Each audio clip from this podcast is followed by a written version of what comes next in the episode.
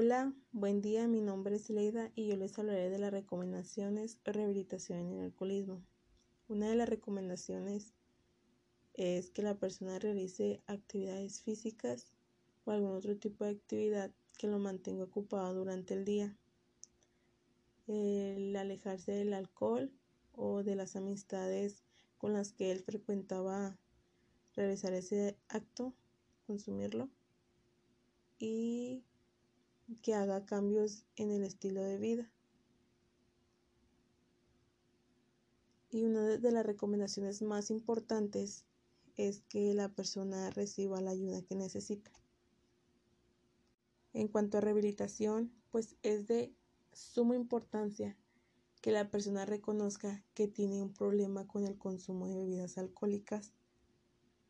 Ya después que la persona aceptó se le otorga o la persona recibe la asesoría y el apoyo para mantenerse alejado del alcohol y que en un corto o largo plazo llega a presentar una recaída. El apoyo de la familia y los amigos de confianza para la persona es de mucha importancia en la etapa de la rehabilitación para que la persona tenga una motivación y pueda tener buenos resultados. Esto sería todo. Muchas gracias por su atención. Buenos días, compañeros. Este a nosotros nos tocó el tema de alcoholismo y mi equipo está conformado por Leida Oliva, Claudia Morales y Luis Bustos. El alcoholismo es una enfermedad crónica de salud pública que se caracteriza por el consumo excesivo de bebidas alcohólicas y que afecta a las diferentes áreas de vida de una persona y de su grupo cercano, ya sean la familia, amigos o colegas de trabajo, generando deterioro en su salud física y mental. Tras el consumo excesivo de alcohol, la persona puede generar tolerancia, es decir, cuando un individuo consume de forma frecuente el alcohol u otras sustancias, su organismo se habitúa y por lo tanto disminuyen los efectos deseados ante la cantidad que consumía por lo que cada vez necesitará dosis más altas de alcohol para conseguir los efectos deseados. Les mencionaré algunas causas del alcoholismo, pues puede haber, no hay causas definidas del alcoholismo, pero hay factores de riesgo que pueden jugar un papel importante en su desarrollo.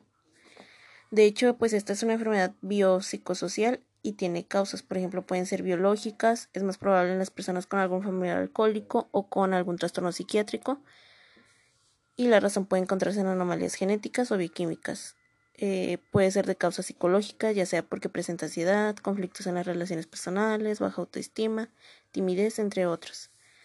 También puede ser otro tipo de causas, pues las sociales, facilidad para tomar contacto con el alcohol, entorno de consumo, abuso de alcohol en situaciones sociales, estilos de vida estresantes, entre otros. Eh, el consumo excesivo de alcohol presenta algunas consecuencias. Este, y pues en esta se presenta una carga social y económica para la sociedad. Asimismo puede perjudicar a otras personas como familiares, amigos, compañeros de trabajo e incluso personas desconocidas. Suele estar desarrollado con el trastornos eh, ya sean mentales y de comportamiento, llevando a la persona a convertirse en, en alcohólica.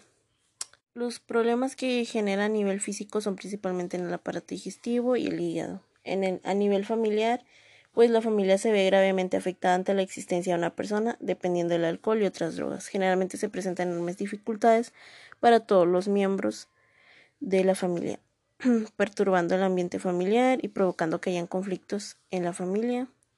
A nivel social, pues se generan problemas serios de convivencia social, aumento de la accidentabilidad, perturbación a vecinos. Del alcoholismo y el tratamiento. La prevención debe iniciarse en edades tempranas, con una educación básica en la moderación, reforzada con el ejemplo en la familia, así como acciones que fomentan el autoestima y habilidades sociales, para que el futuro elijan formas sanas de diversión. La del alcohol es una adicción que puede ahogar tu vida, ya que no solo tiene múltiples consecuencias físicas, sino también psicológicas. Salir de este problema es posible con voluntad y ayuda. La prevención del alcoholismo debe iniciarse en la adolescencia o incluso antes, La recomendación es no beber nada de alcohol antes de la edad adulta para fomentar la abstinencia en el alcohol. Es fundamental la actitud de la familia del menor. Así hay padres que no quieren que sus hijos beban, pero consumen bebidas alcohólicas con frecuencia en presencia de sus hijos o hacen comentarios sobre cuando bebían de jóvenes. Eh, esta conducta pro alcohol puede hacer que el joven considere el consumo del alcohol es algo normal y deseable. En algunas ocasiones, por ejemplo, cuando se está con sus amigos.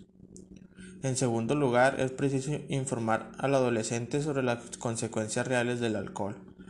Afortunadamente, cada vez son más los jóvenes que conocen los efectos del alcohol y las graves consecuencias que puede tener sobre su salud y calidad de vida, pero si no se acompaña de medidas efectivas de prevención, la información no es suficiente. Por eso, un tercer pilar fundamental para evitar la adicción será dotar al adolescente de las estrategias necesarias para eliminar los factores de riesgo que le pueden inducir a consumir alcohol, como mejorar su autoestima y sus habilidades sociales. En este sentido, será fundamental también ayudar al joven a soportar la presión del grupo y mostrarle formas alternativas de diversión. El tratamiento es la mayoría de las personas con trastornos por consumo de alcohol pueden encontrar ayuda en alguna forma del tratamiento. Estos incluyen medicamentos y terapias conductuales. Muchas personas obtienen un mejor resultado recibiendo ambos tratamientos. Las personas reciben tratamientos por trastorno por consumo del alcohol pueden beneficiarse al asistir a un grupo de apoyo como lo es Alcohólicos Anónimos y si usted tiene el trastorno y una enfermedad mental, es importante conseguir tratamiento para ambos. Algunas personas pueden necesitar un tratamiento intensivo para el trastorno, por ejemplo, pueden internarse en un centro de tratamiento de rehabilitación residencial, donde el tratamiento es altamente estructurado. En general incluyen varios tipos diferentes de terapias conductuales. También puede incluir medicamento para la desintoxicación un tratamiento médico para la abstinencia del alcohol y para el trastorno para consumo del alcohol.